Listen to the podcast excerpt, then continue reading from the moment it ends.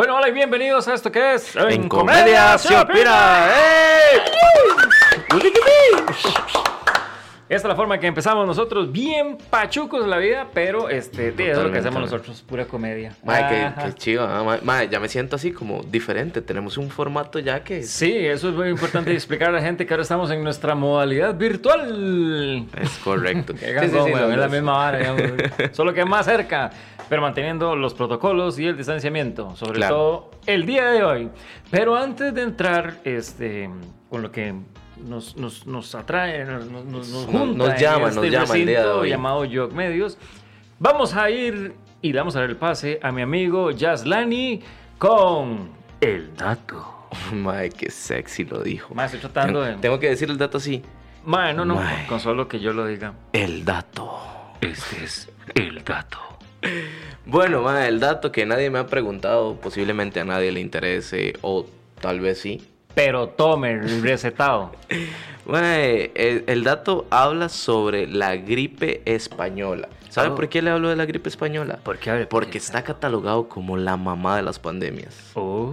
Mae, tristemente, o sea, fue una de las peores pandemias que hemos tenido y por eso le pusieron la madre de las pandemias, ya que perdimos dentro de 20 y 50 millones personas del mundo, playo. Usted sabe, mae, o sea, está... O sea, fue es, no sé ni cuántas veces Costa Rica, o sea, así se murieron en un solo, en, en una sola Die- pandemia. Diez veces, sí. Como- Diez veces, sí, no sí, más. imagínese, 10 veces, sí, porque son 50. Sí, diez veces. 10 veces Costa Rica, imagínese. Mae, y ahí se le murió el profe de mate, ¿ah? Sí, sí, sí. Ah, bueno, para terminar el dato, ma, y, para que... Ah, bueno, ¿o vas a decir No, un no, dato? no, dele, porque este es el del. El dato. El dato. Ah, madre, sí, y aparte de eso, bueno, se extendió durante dos años, duró de 1918 a 1920 y se calcula, mae, que este, bueno, no se calcula, no, el dato dice específicamente que causó más muertes que la Primera Guerra Mundial. O sea, que la gente que la gente que diga, no, no, es que la, la guerra son los causantes de la muerte, mae", no, es mentira, hay una pandemia. Y también Claro. hay un dato muy curioso con respecto a la, a la- a esta este, Gripe española. La gripe española, que realmente el nombre de la gripe española no debería ser la gripe española, porque la gente la asocia a los españoles, pero no, porque eso no es cierto. No fue por los españoles, porque todo el mundo dice, claro, culpa a los españoles, todo", pero no, se puso así y el término estaba mal empleado. En otro, en otro podcast Ajá, les diremos exactamente por qué justamente no se debe llamar la gripe española, pero ahorita eso no nos importa, porque lo que nos importa es que justamente existió y que ahora en nuestros tiempos estamos viviendo algo muy parecido a nivel de pandemia y que Claro. también, pues, o- o- ojalá que también llegue a dos años, por favor, que ya se termine Sí, a dos años.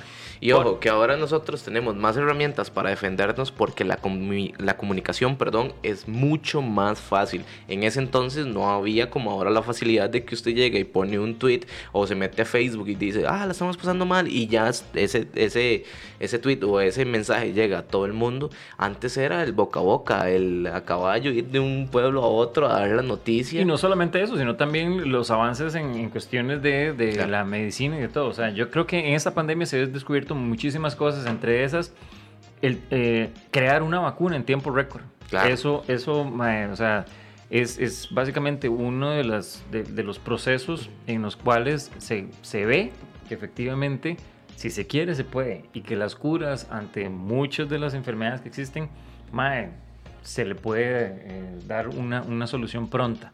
Claro. En este caso, pues obviamente esta pandemia vino a cambiar muchísimas cosas, muchísimos eh, estilos de vida y también vino a sacar lo mejor de cada persona, porque a fin Claro. de cuentas eso es lo que vino... Y lo peor también, porque también hay personas que han sacado Bueno. lo peor de, de ellos a raíz de esta pandemia, digamos. Y obvio lo peor. Pero nosotros nos quisimos dar a la tarea de, pues, continuar investigando un poquito Claro. con respecto a, a- a qué...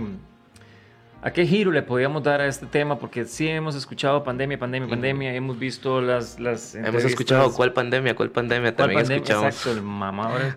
Eh, hemos escuchado mil cosas con respecto a lo que es este, la pandemia y quisimos, pues, no sé, quisimos ahondar en otro tipo de entrevista hacia una persona que realmente nos va a aportar muchísimo en, Claro. en este tema, que estamos seguros de que muchas personas tienen demasiadas preguntas que hacerle Claro. a nuestro invitado que estamos esperando ansiosos, aunque ustedes me ven, estoy con un hueco en la panza, porque Ah, estamos... sí. Los dos, porque yo estoy igual, mae. Porque mucho se ha dicho del manejo de este gobierno. Y para nosotros es importante incluso que Claro. ustedes nos digan qué opinan con respecto a cómo se ha manejado la pandemia. Pero yo estuve investigando durante bastante tiempo con respecto a cómo en teoría Costa Rica es visto de cómo se ha manejado esta Ujú. pandemia. Y efectivamente no he encontrado pues más que elogios, he encontrado Claro. muchas cosas. Evidentemente hay muchas situaciones que se salen de la mano, pero ¿por qué? Porque en esta pandemia nos agarró a todos de, con los calzones abajo. Es que ¿quién está preparado para una pandemia, mae? O sea, vamos a ver, la última pandemia pasó hace 100 años. O sea, estamos hablando que un porcentaje de la población de Costa Rica, ¿qué? Si acaso que un 5%, un 3% fue los que vivieron esa pandemia. Sí, pero- Y que no la vivieron hasta cierto punto, porque aquí, hasta donde sé, no, no, no fuimos tan afectados, digamos. Pero, mae, este, a lo que yo voy es que, di, esta, esto fue una realidad que nos tocó a nosotros y ojo, que así como nosotros ahorita estamos hablando de la gripe española, dentro de 100 años van a haber niños estudiando en las escuelas lo que nosotros estamos viviendo aquí en Costa Eso- Rica, eso digamos, a nivel también. mundial. Y lo importante es, ojalá que en los libros de historia que realmente que hubo un muy buen manejo de, de esta pandemia, que hubo mucho aprendizaje Claro. parte de, de- de- de todos los sectores, porque aquí esto no es solamente el sector salud, sino también hablamos de lo que es hacienda, hablamos de lo que es trabajo, lo que, lo que es educación. Y entonces, pero hoy específicamente quisimos irnos por quizá el, el que está en esa primera línea de, batalla.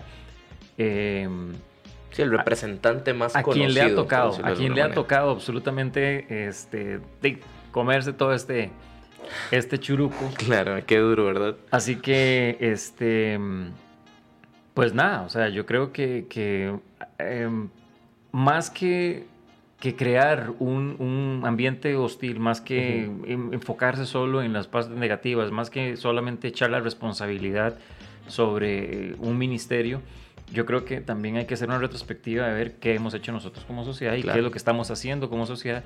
Entonces también eso es parte de lo que le quiero preguntar a nuestro invitado, este, que prontamente va a estar con nosotros de manera virtual, porque obviamente no va a poder estar aquí presencial porque no cierran el Chinamo. Claro. Pero, este, ibas a decir algo. Sí, que mae, si la gente puso atención ahorita con lo que usted dijo, mae, me convencen. Ahí de- tienen que poner, si se dieron cuenta, porque hizo un pequeño spoiler de quién va a estar sin darse cuenta. No, no, o sí. lo hizo a propósito. No, no, sí, sí, porque obviamente... ah, Sí, sí, sí, sí. sí. Es que- lo sí, vieron sí. en el afiche. Bueno, sí, buen punto, buen punto. Pero este, realmente esta, esta previa, digamos, esta espera, digamos, que estamos teniendo para ya tenerlo en, en vivo y en directo con nosotros, este, me, me saltan muchas cosas, digamos, eh, ayer que no, no, no podía dormir porque hay muchas cosas que uno quiere saber. Claro. Eh, para nadie es un secreto de que los medios, hay algunos medios que se privan de decir cosas, hay otros medios que más bien dicen más de la cuenta, pero por el que dirán o por porque me lo escuché en algún lado o porque estoy repitiendo ciertas cosas o el legítimo teléfono chocho que a veces se puede convertir en lo que es el periodismo aquí. Pero realmente oírlo de una persona de- de- que Sí. está justamente viviendo eso casi que todos los días, eh, bueno, casi Yo no, diría que todos los días y que también lo lleva a su casa, este, es, es interesante saber ¿verdad? El, el, el, el insight, digamos, de qué Claro. es lo que ocurre en un consejo de gobierno, por ejemplo, o, o- o a nivel de... de y ok, como persona también, ¿qué piensa él como persona, verdad? Y la dualidad que puede tener una persona así, porque imagínate con qué salud mental llega ese mae, esta persona, este invitado, a su casa y Claro. decir, mae, o sea, tengo que sopesar esto versus la economía, versus los Ujú. comentarios, versus los memes, versus dos maes que, que tienen un podcast que me están jodiendo la vida. O sea, tiene que sopesar absolutamente todo ese tipo de cosas y, y realmente eso a muchas personas lo pueden considerar como una labor sumamente apoteósica que Claro. no corresponde solamente a una persona.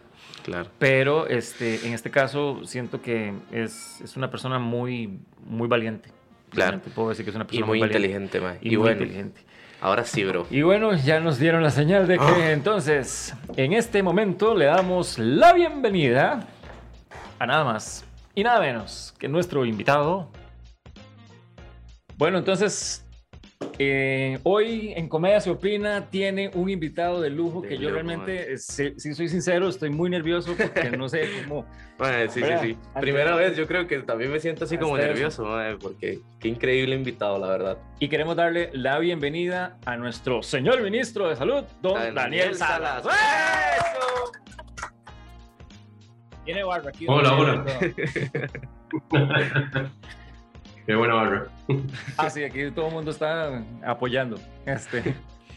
Don Daniel, eh, de verdad, muchísimas gracias por sacar de su, valioso tiempo para estar con nosotros. Como le dije eh, tras bambalinas, la idea de nosotros es hablar de esta temática em, lo más claro posible para que pues esta lucha que está haciendo el ministerio y, básicamente muchos de, de, lo que es el gobierno con respecto a la pandemia pueda surgir, ¿verdad? Pueda, pueda ser muy, muy positiva y, este, y evitar, ¿verdad? Toda esta, esta oleada, todo este, este caos, todo esta, ese misterio que la gente este, a veces tiene con respecto a lo que es la, la pandemia. Entonces, em, quería empezar más que todo, don Daniel, preguntándole a usted cuál es la motivación diaria que tiene el, el, el ministro Salas para, para, levantarse a pesar de, ¿verdad? de la poca sensibilidad que la gente está demostrando, el, el, el grado de ignorancia, eh, esas malas noticias que a veces las personas ¿verdad? Este, vemos en medios eh, de, comunicación y demás. ¿Cuál es esa motivación que tiene el, doctor Salas para, para levantarse y, y ir a trabajar, digamos? Es la misma motivación por la cual yo escogí estudiar medicina y por la cual también acepté ser ministro de salud, que es llevar mi grano de arena para mejorar y conservar y mejorar la salud de la población. Eh, uno cuando estudia medicina se compromete a servir.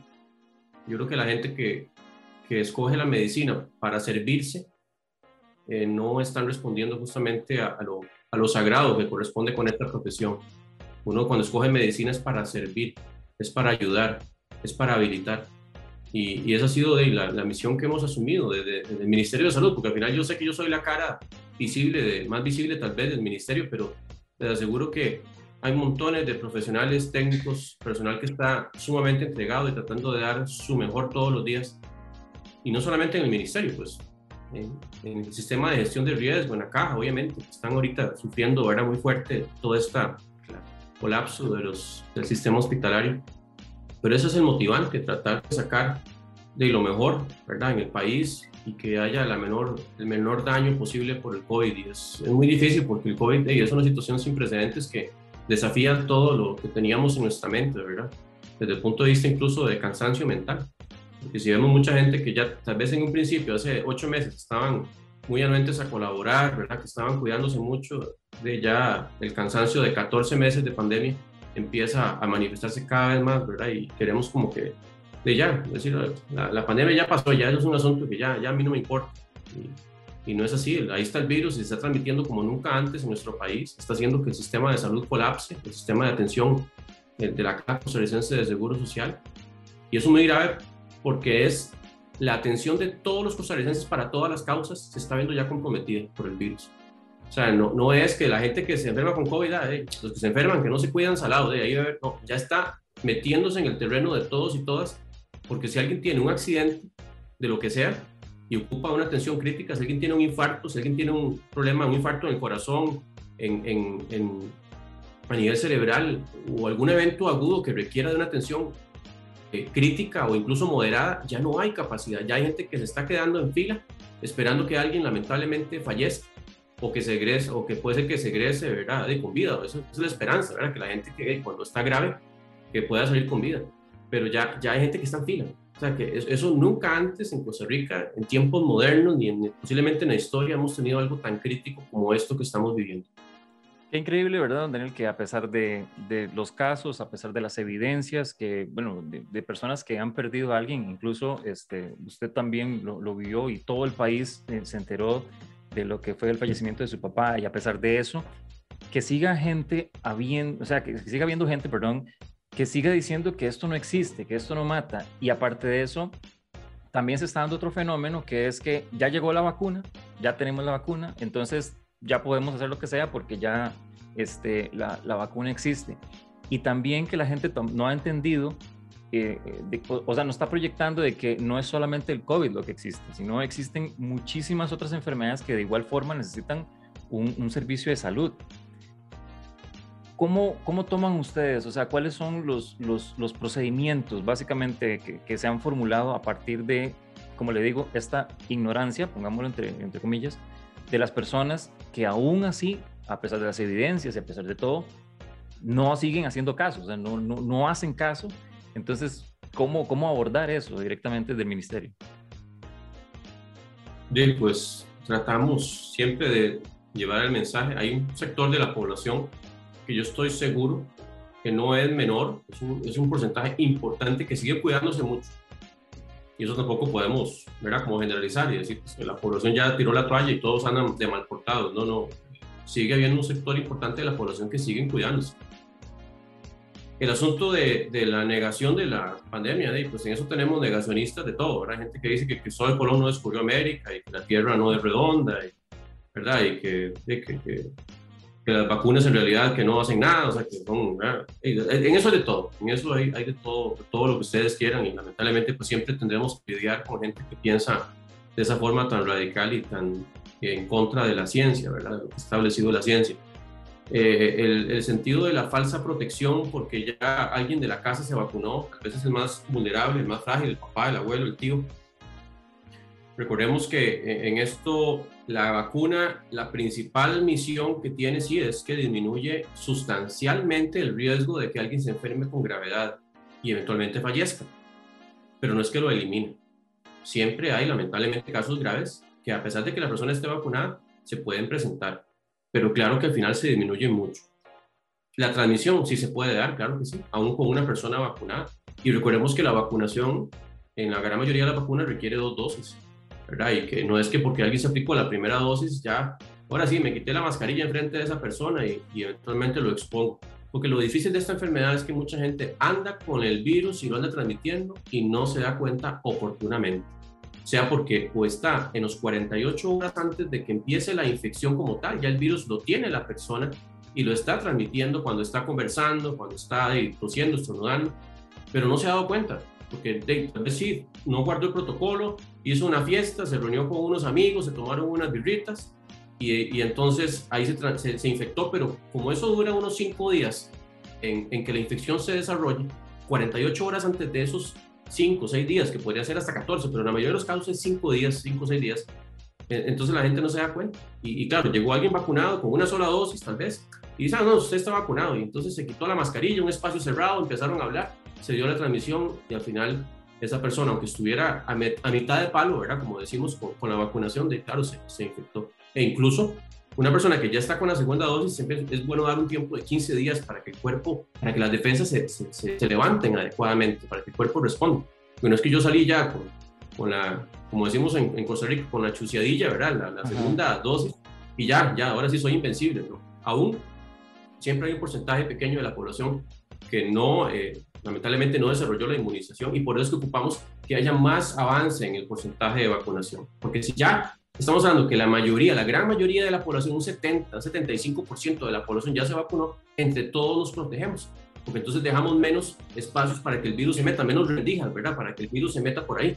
Mientras eso no ocurra, hay demasiados huecos muy grandes para que el virus se siga eh, metiendo y provocando lo que estamos viendo en este momento. Claro, y de, reforzando lo que decía don Daniel, eh, mi primo que trabaja en el sector este COVID, este, él me comentaba de que también él pasó de tener un paciente y dedicarse toda la noche a un paciente, ahora tener tres pacientes y estar pensando en que a veces dice que no ha podido ni salir a cenar porque tiene que, eh, él dice que si deja un paciente a medias, corre el peligro de que muera. Entonces, no sale ni a, ni a comer porque él dice que es o el almuerzo de él o la vida de, de la, de la persona que está atendiendo. Entonces, eso también que dice Daniel me parece bastante eh, importante recalcarlo de que la gente también se ponga a ver un poquito más allá, ¿verdad? Creo yo que en ese caso... en, eso que, pero en eso que, que, mencionaba, este, yo vi un mural que hicieron en, en, en Europa, en algún país, donde se ve tierra, el globo terráqueo, y se ve como un personal de salud, un médico, con la mascarilla, con el gorrito, con la bata, sosteniendo el mundo, como llevándolo en sus espaldas. Y, yo le decía a la persona que me lo pasó que en realidad es ese mensaje erróneo, porque la responsabilidad de esto es de todos. Es de todos, no es del personal de salud. El personal de salud es el que ataja justamente y que al final sufre esas consecuencias de la frustración de no poder darle algo mejor a los pacientes porque ya hay una cantidad exagerada de gente contagiada y con necesidad de atención crítica. Pero que al final e, ese mensaje, que se, que se claro, es, es como un honor, ¿verdad? Diciendo ahí, sí, los héroes del mundo son los médicos, las enfermeras, ¿verdad? Los, los, asistentes, los que trabajan en los hospitales, pero en realidad los héroes deberíamos ser todos. Y, y, al final, por no haber un buen comportamiento, una responsabilidad, un asumirnos como sociedad, como entes sociales que somos, le trasladamos esa responsabilidad de ser héroes al personal de salud y eso ¿verdad? es como muy desconsiderado y, y, y es muy tarde, porque al final pudimos haber evitado muchas muertes y todavía estamos a tiempo de evitar muchos fallecimientos. No solamente hablemos de fallecimientos, hablemos de el, COVID prolongado, que todavía no se ha estudiado tan bien, pero que cada vez vemos más personas que tienen secuelas. Ahí me, mencionaba una muchacha de 27 años que le dio COVID sin ningún factor de riesgo, no se complicó, pero sí tuvo un cuadro fuertito, ¿verdad? O sea, no fue como que la pasó así sin síntomas, sí lo tuvo, y resulta que después del COVID le quedó lo que se llama un, como un nublaje mental del cerebro, eh, que está como nubilada, que no se puede concentrar, ya no puede ni trabajar en lo que trabajaba antes, tiene periodos de lagunas, se desconcentra y eso es justamente, ya se ha estudiado, el COVID lo puede producir. Y ni que hablar de otro montón de problemas en el corazón, de inflamaciones crónicas, problemas en los riñones que pueden quedar, problemas pulmonares, que la persona ya no puede recuperar su función pulmonar antes, entonces no puede hacer deporte o lo que sea antes.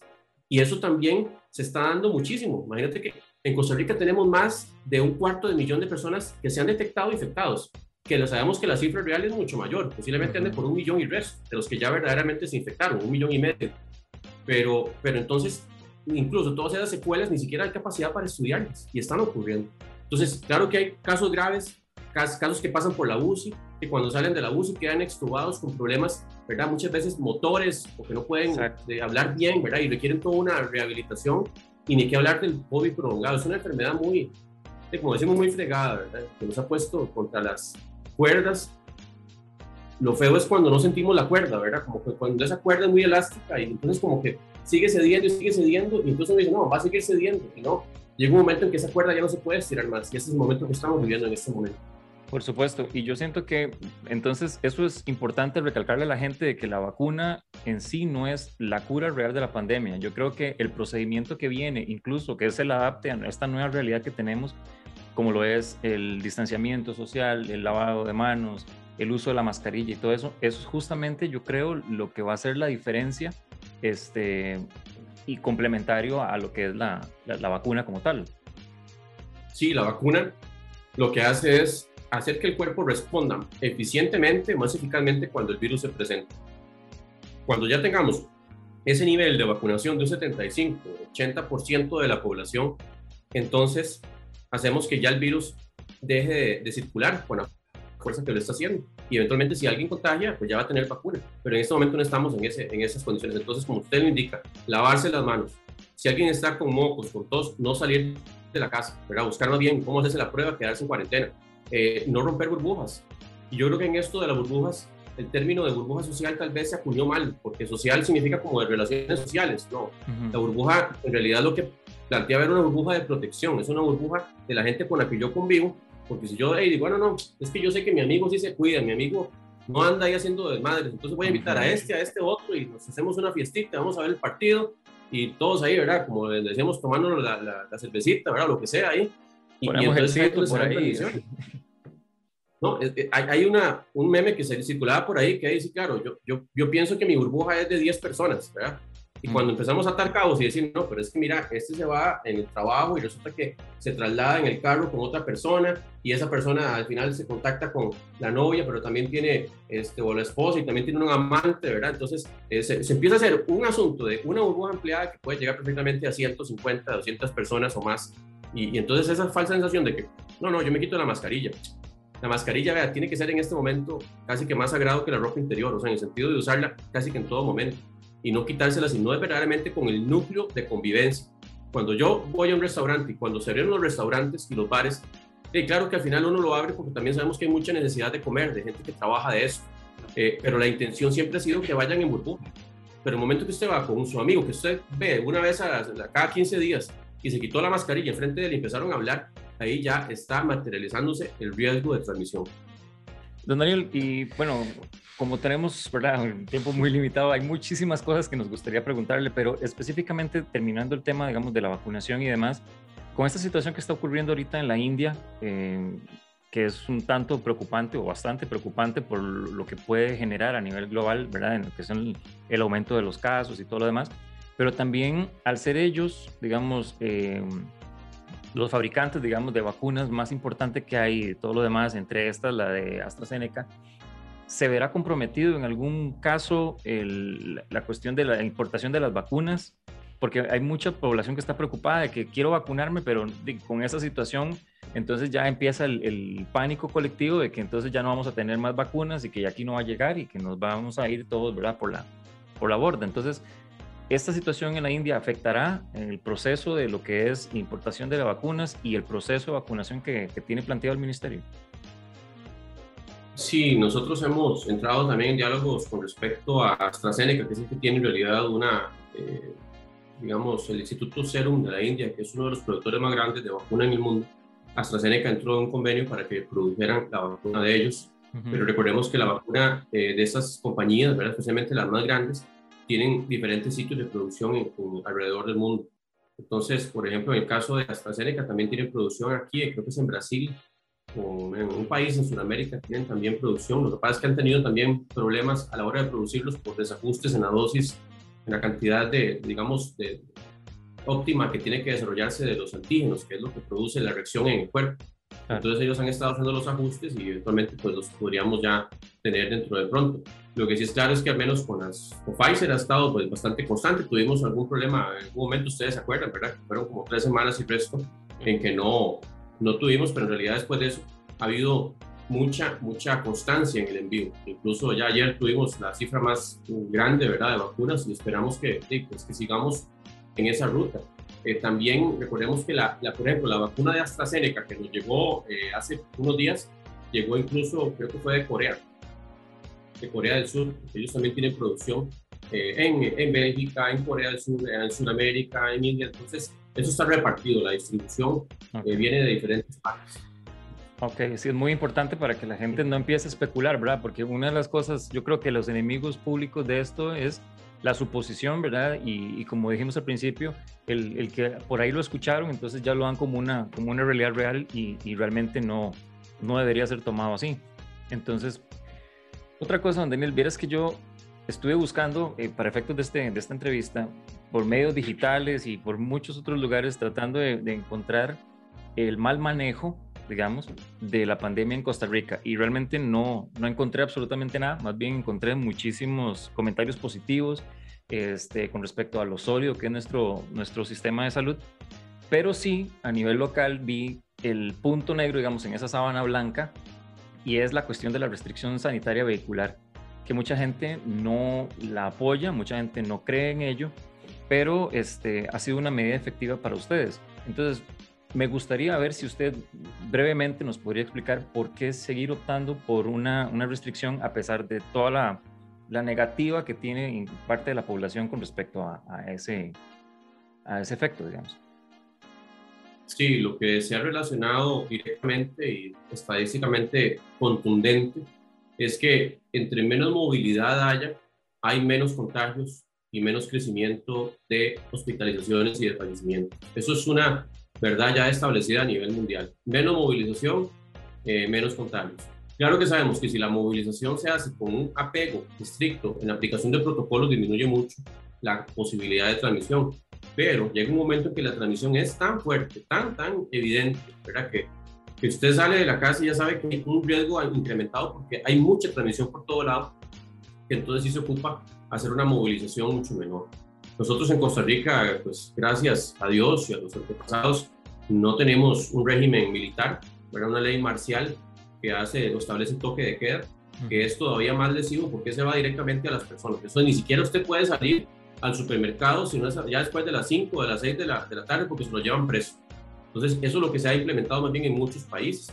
En Costa Rica, lo más cercano que tenemos a esa implementación para disminuir movilidad y disminuir contagios es la restricción vehicular sanitaria. Y también ya hay estudios del INCAE, de la Universidad de Costa Rica, eh, del Estado de la Nación, que demuestran también que es una medida que ha disminuido. Ahí se ve la, la, curva cuando va en aumento, ¿verdad? Y aplicamos restricción vehicular o la variamos el esquema que sea un poco más fuerte y se vienen los casos abajo porque disminuye también la movilidad. Entonces es un asunto que ya está también probado y es lo que tenemos en nuestro país. Yo sé que mucha gente se molesta, ¿verdad? Y no, esta pandemia ha sido de salirnos de la zona de confort en todo. todo. Yo creo que aquí es de acostumbrarnos, esperemos ya de que este año pues ya sea el año de avance verdaderamente, porque ya tengamos un avance en la vacunación ya a nivel de, de vacuna colectiva pero de mientras tanto, lamentablemente hay muchas cosas que hemos tenido que sacrificar, y lo digo todos, o sea, mucha gente dice, no, es que el ministro la restricción seguro no le afecta. Tengo claro, yo también soy respetuoso, yo entiendo. Y yo, cuando yo quiero ir al supermercado un domingo que me toca la restricción de no voy, porque yo respeto digo, no, no, o sea, es, es un asunto también que es de colaborar con el país, además de que me expongo también a una multa. Yo creo que en eso de, nos afecta a todos por parejo, pero es por un bien mayor, es por ser empáticos con nuestros eh, hermanos costarricenses que están en, eh, que pueden o que van a, sufrir de un internamiento grave y como le digo, nadie está completamente exento. Es que aquí decir, yo le decía en, en otra, en otra entrevista, eh, no tenemos que escarmentar por cabeza propia. Ese es el dicho que siempre nos han dicho, ¿verdad? Cuando éramos pequeñitos, nos decían, no, no sea jupón, ¿verdad? Como no, sí, sí. no, vayas y, y, no meta el dedo en el, en el tomacorriente para que se jale y sienta la descarga, ¿verdad? Ya usted sabe que eso va a pasar o ya le pasó una vez pero, pero hay mucha gente que, que no sé, como que lamentablemente para reaccionar, para, para tener algo de empatía y decir si esto le puede pasar a cualquiera, tienen que pasar por el fuego y yo creo que en eso no, tenemos que ser en eso más capaces de generar esa empatía, esa solidaridad, ese entendimiento de que son cosas muy difíciles, ¿verdad? Y que todos estamos aquí sujetos a estrés mental, a estrés eventualmente económico, a estrés de, obviamente la parte de salud, ni qué decir. En este momento, verdad, mi, mi sentimiento de solidaridad con la gente que está falleciendo, que está en, UCI, pero también con el personal de salud que está atendiendo en los hospitales y que ya ven sobrevasada su capacidad y están sumamente ansiosos, ¿verdad? Sumamente tristes, sumamente ya con, síntomas depresivos de ver que no pueden con tanta demanda de pacientes en los hospitales. Eso, de verdad, mi, mi sentido de admiración y de solidaridad con esta gente también.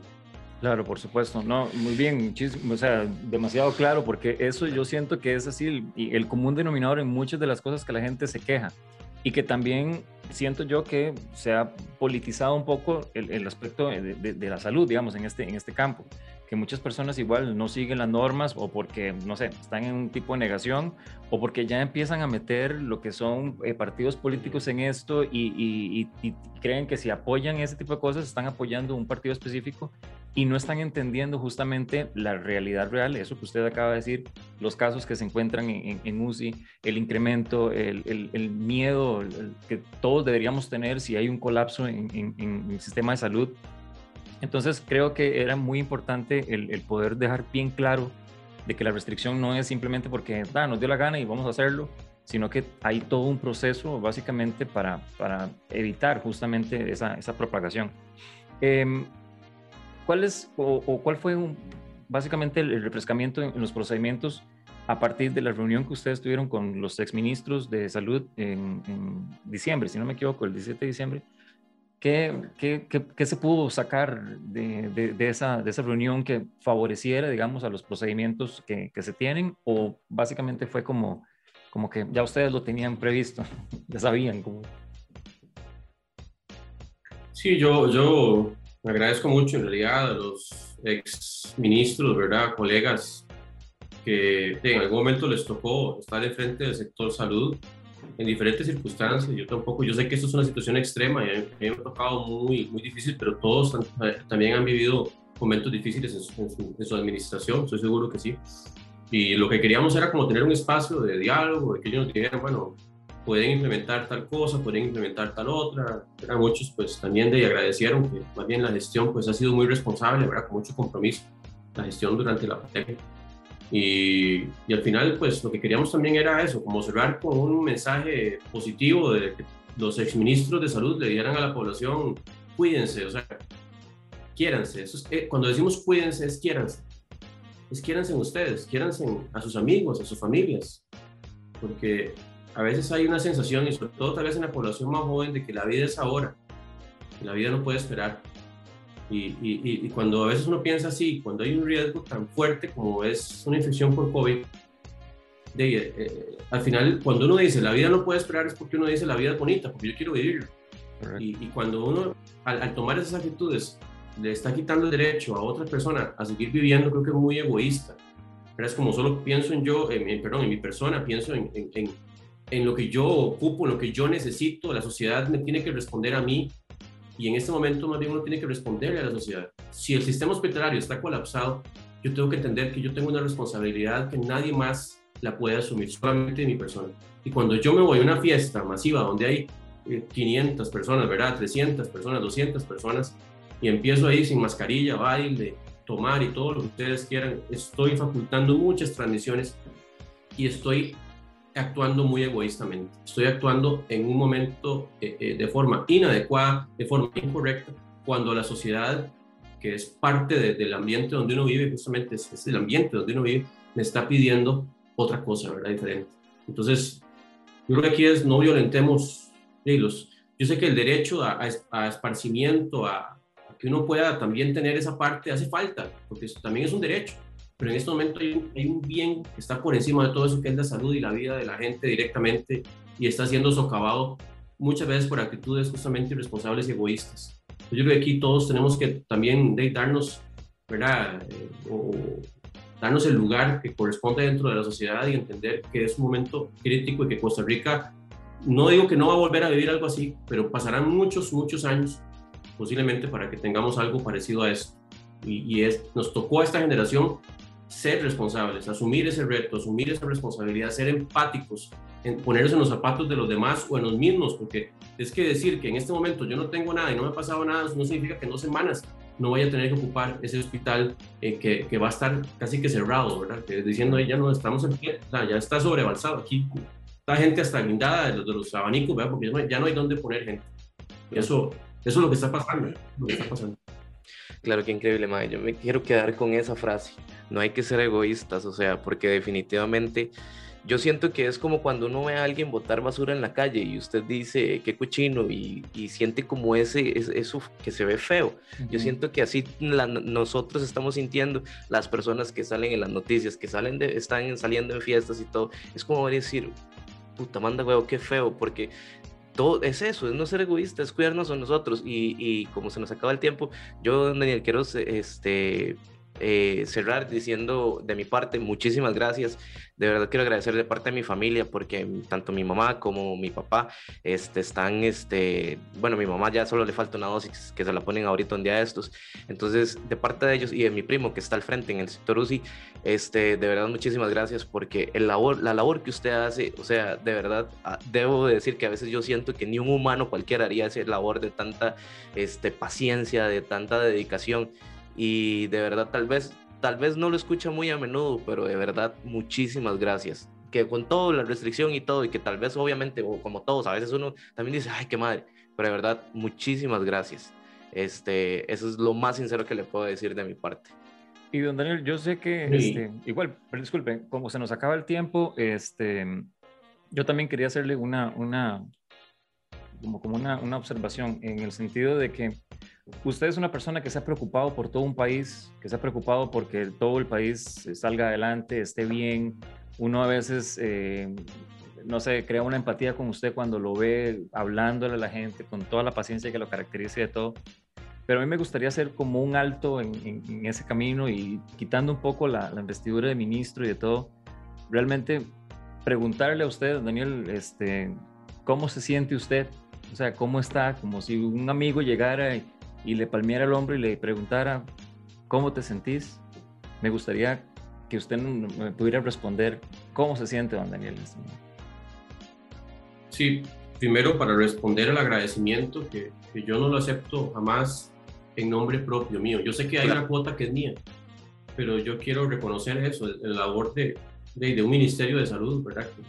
Que, haya, haya, estado, haya estado y les aseguro que gente que está al extremo, ya cansadas, ¿verdad? Que ya no hay dónde agarrar fuerzas y yo no sé cómo hacen, pero la siguen agarrando. ¿Y, y por qué ese compromiso? Porque es un compromiso con ustedes, con la población, con nosotros mismos. Es que al final es, el país tenemos que sacarlo todos adelante, nunca se vale echarle las culpas a los demás, uno tiene que también asumir su grado de responsabilidad y en esto más que nunca, ¿verdad? Porque las infecciones se dan por justamente falta de cumplimiento de protocolos.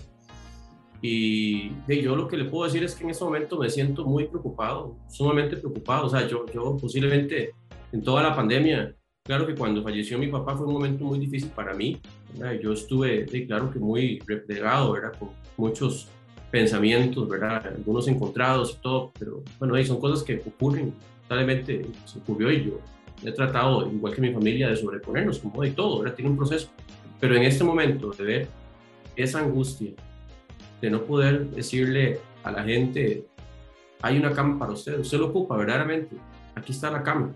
De, llegar a ese momento de, no, de, de, tener que decirle, no hay cama, señor, no. Hay que ver qué hacemos. O si un gimnasio se ponen otras camas, ahí quién sabe con qué, ¿verdad? Con qué condiciones, pero eso me tiene muy, muy entristecido, muy entristecido, muy preocupado. Todos los días pienso en eso una y otra vez. Yo espero que de verdad empecemos a comportarnos diferente.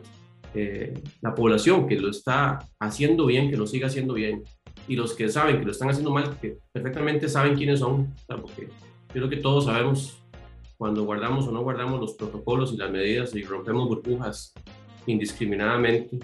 Eh, yo espero sinceramente que, que, logren despertar ese sentimiento de solidaridad y de ponerse zapatos de los otros que están sufriendo y como les digo que son zapatos que perfectamente pueden ser los de ellos mismos en, una semana, en 15 días, que tengan un papá, un tío, un abuelo, ojalá que no. Yo espero que no, que nadie tenga que pasar más por esto, pero lamentablemente está pasando y va a seguir pasando porque las cifras son así. Las cifras que tenemos en este momento de contagios nos dicen que va a haber muchas muertes más, muchas hospitalizaciones más y más bien muchas no hospitalizaciones por la incapacidad del sistema ya que se sobrebalsó, se, se, se superó la capacidad. Entonces, más bien hasta ese punto, ¿verdad? Es decir, no van a haber las hospitalizaciones necesarias porque no va a haber capacidad. Eso, eso para mí, o sea, obviamente como ministro de salud me entristece mucho, pero también como ciudadano, de saber que Costa Rica pudo haber hecho mucho para evitarlo, pero se nos olvidó de repente o no quisimos vivir en una realidad, ¿verdad? Como que quisimos tener una realidad alterna, un universo paralelo y decir no había COVID. Entonces, ahora que está muy de moda eso de con, Marvel y con DC con ¿verdad? Los multiversos. Sí. Como que de repente quiere vivir en un multiverso, ¿verdad? Y no, o sea, ubiquémonos, estamos en el, en el momento de la pandemia por COVID, que lamentablemente es una pandemia muy fuerte, muy dura, y es una crisis no sanitaria, es una crisis humana.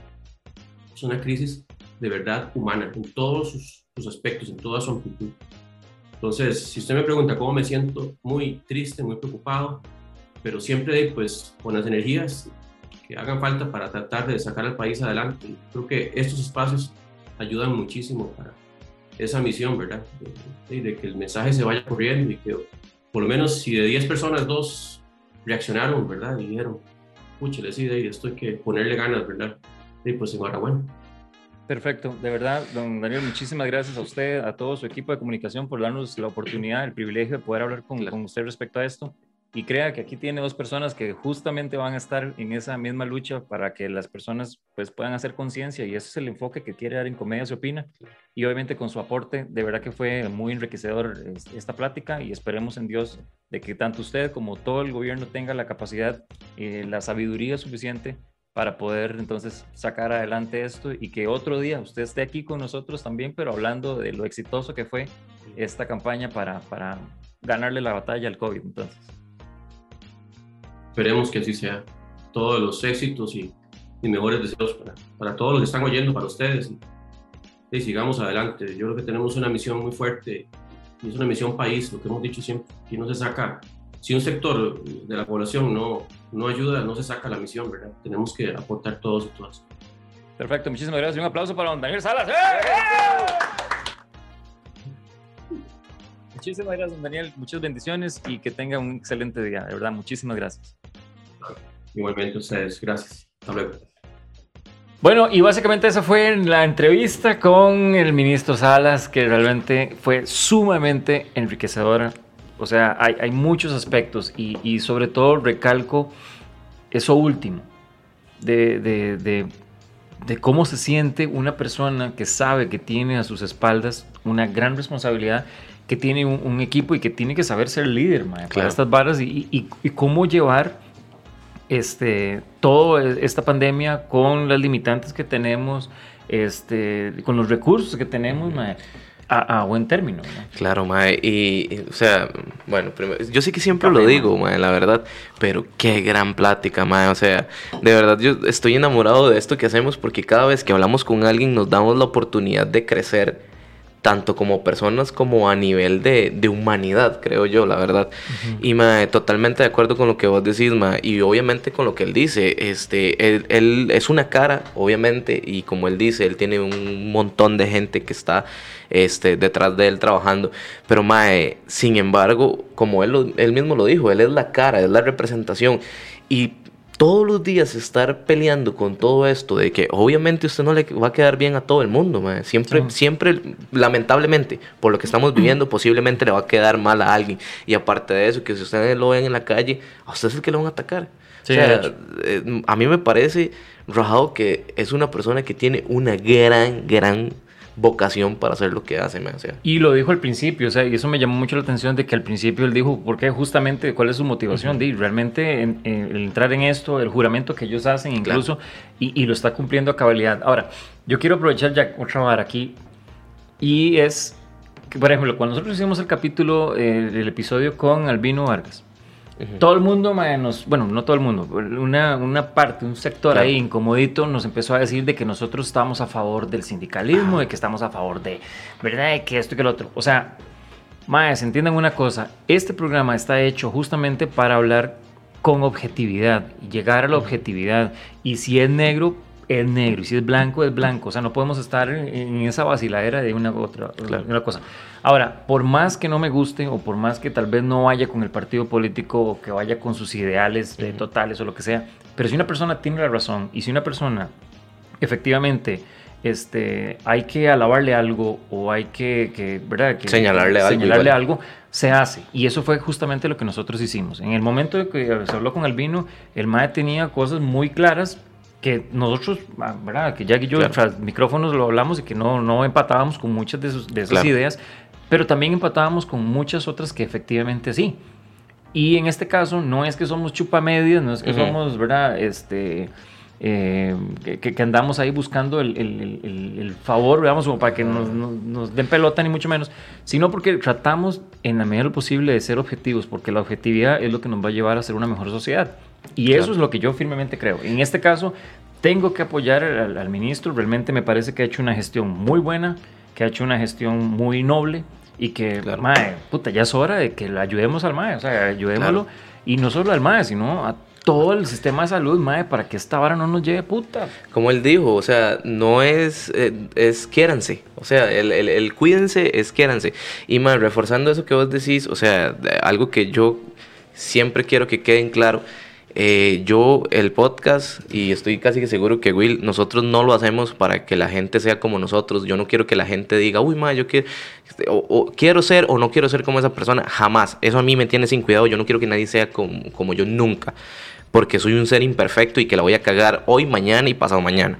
Entonces, lo que nosotros queremos es que ustedes en la casa se cuestionen, se pregunten, de, de, quién más se van a cuestionar si no es de ustedes mismos y de alguien que sabe de lo que está hablando? Entonces, por eso nosotros traemos a un invitado que sabe lo que está hablando y por ende nosotros hacemos preguntas y igual por eso siempre les hemos dicho que si quieren preguntar algo, que nos escriban y nosotros con gusto preguntamos ese tema. Entonces... Eh, hay un, hay un, perdón, hay un, claro. un filósofo que se llama Baruch Spinoza y que me pareció una frase que, que realmente es, es, es esencial en estos momentos y es en la vida práctica estamos obligados a seguir lo que es más probable. En el pensamiento especulativo nos vemos obligados a seguir la verdad.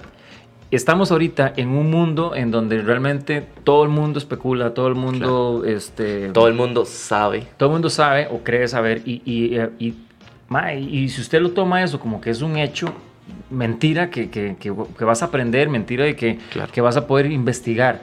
Entonces, Programas como este lo que buscamos es justamente traer invitados importantes, invitados de primera línea, en donde nos expliquen cómo está la situación y cada quien de ya se empezará a hacer su, su, panorama, o sea, salgamos de esa ignorancia, o sea, uh -huh. veámonos obligados a seguir la verdad y la verdad en este momento es de que nos está llevando puta.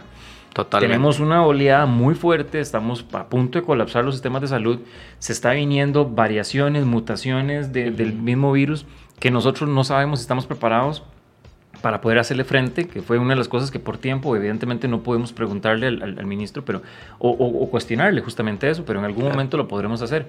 Pero este veamos la realidad real, o sea, sigamos lo Totalmente. que es verdad y lo que es verdad es que hay gente muriendo, es que hay este el servicio de salud puede colapsar y que no existe solamente el COVID como enfermedad, existen miles de enfermedades que también necesitan atención médica.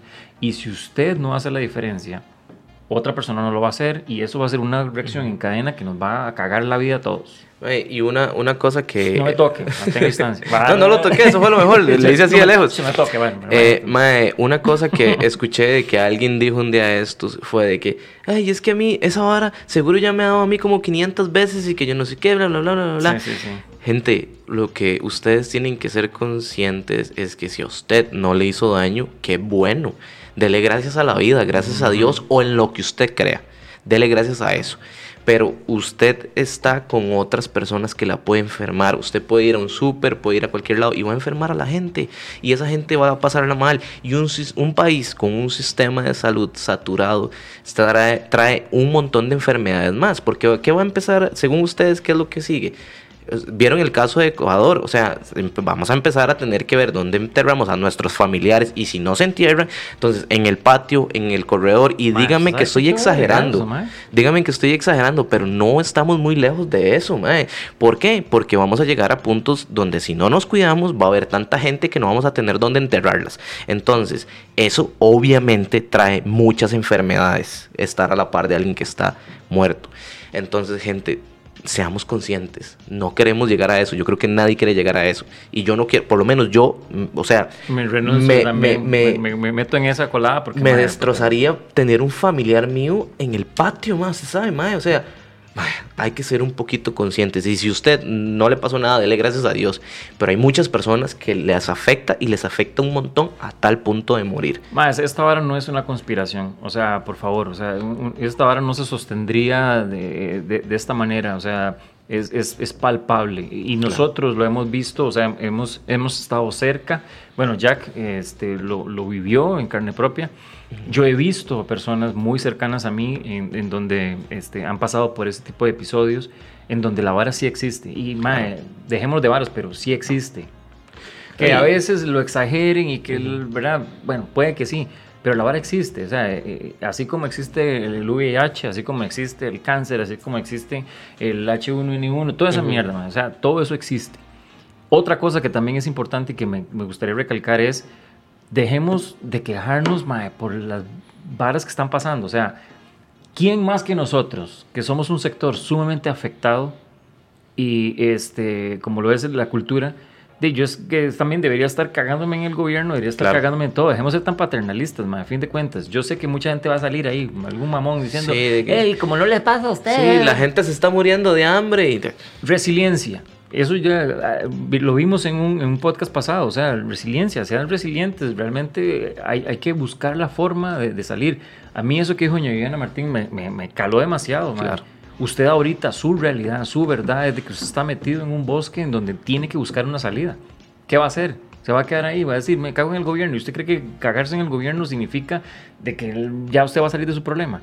O sea, también hay que ponernos objetivos en esa parte y, y, este, y, y ser un poquito más conscientes de cuáles son las medidas que vamos a hacer. O sea, el ser humano es evolutivo. El ser humano Totalmente. está donde está por esa misma evolución y, este, y, y nosotros tenemos esa capacidad, yo sé que tenemos esa capacidad para salir adelante. Que a veces cuesta, que hay que perder mucho, mae, sí, pero si usted continúa avanzando, yo sé que en algún momento usted va a encontrar las respuestas que está buscando. Y me llamó mucho la atención, ya que, eh, hablando así como de, filosofía, el- lo que dijo John Locke, y es que el fin de la ley no es abolir o restringir, sino preservar y ampliar la libertad. Y a fin de Claro. cuentas, nosotros, nos guste o no nos guste, tenemos un Ministerio de Salud, tenemos una caja costarricense, que ante estas eventualidades, ellos son los que toman control del país, toman control. ¿Por qué? Porque lo que están haciendo es buscando la forma de preservar esa libertad, de que usted pueda salir, de que usted pueda jugar, de que usted pueda entretenerse, de que usted pueda hacer un montón de cosas, pero para eso, ¿qué necesita? Eh, poner medidas fuertes, poner medidas que, que efectivamente este, garanticen de que los, los, esfuerzos que se vayan a hacer sean enfocados siempre en su libertad y en las cosas que usted quiere disfrutar, pero mae, como dice el, el, dijo el ministro, o sea, también hay que ceder un poco y saber que nuestra realidad no es la de dos años atrás o la de cinco años atrás. Nuestra realidad es que tenemos que adaptarnos a esto, andar la fucking mascarilla. Usted va a decir, ay, pues está dando mascarilla, playos. Bueno, sí la andamos aquí en el bolso, pero justamente también tenemos una distancia. Aparte de que este más es como mi hermano, bueno, es mi hermano, y, somos burbuja. Sí, vivimos prácticamente Entonces, No salga con esas mamadas y deje de estar buscando pretextos o excusas para, para ver el, el, punto negro en la sábana blanca. O sea, seamos objetivos, abrámonos a las posibilidades y a nuestro entorno y edúquese. Costa Rica necesita un ejército pensante y usted está llamado a que sea parte de ese ejército pensante. He dicho, caso cerrado. Y bueno, hoy obviamente ya para terminar, este eh, no fue tan graciosa la plática, por decirlo de alguna manera, como normalmente somos, pero realmente es que queremos hacer conciencia. Estamos en, una, en un momento de, de, la vida donde necesitamos que usted sea consciente y nosotros también ser conscientes de lo que estamos pasando. Bebé, muchísimas gracias. Me eh, bebé, así. ay, perdón.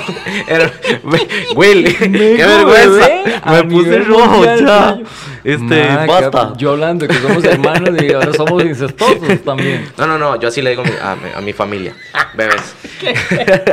no, Parece ministro, man, ¿en qué momento me metí? sí, verdad, qué vergüenza. No, mi hermanito, muchísimas gracias, de verdad. Fue una gran plática. Y a don Daniel Salas, de verdad, muchísimas gracias por habernos acompañado el día de hoy. Agradecemos a todo el equipo de comunicación del ministerio, realmente que nos dieron esta posibilidad, este, a la humildad realmente del ministro de poder responder muchas de nuestras preguntas. Este, no nos vieron, no nos dijeron nada, más bien salimos pura vida y este, espero que haya sido también del disfrute de ustedes, pero sobre todo, vea este capítulo, vea esa, parte en específico y analícela para que usted se dé cuenta de que es muy cierto, hay mucha verdad y son cosas que usted también debería empezar a evaluar y este, a tomar en consideración. Así que, mi hermanito, un gusto enorme. Ya lo saben, todos los miércoles a las 7 pm en Jock Medios. También estamos en televisión, Tele 1, 4 de la tarde, todos los miércoles. Este, ahí vamos a estar tirando cuáles son los canales. Y nada, de verdad, este, muchísimas gracias. Vean todo lo de Jock Medios, todo lo de nosotros. Chao, pescado. Que Chao, Gracias por estar en Comida, ¿se opina? Chao, bebé. Oh.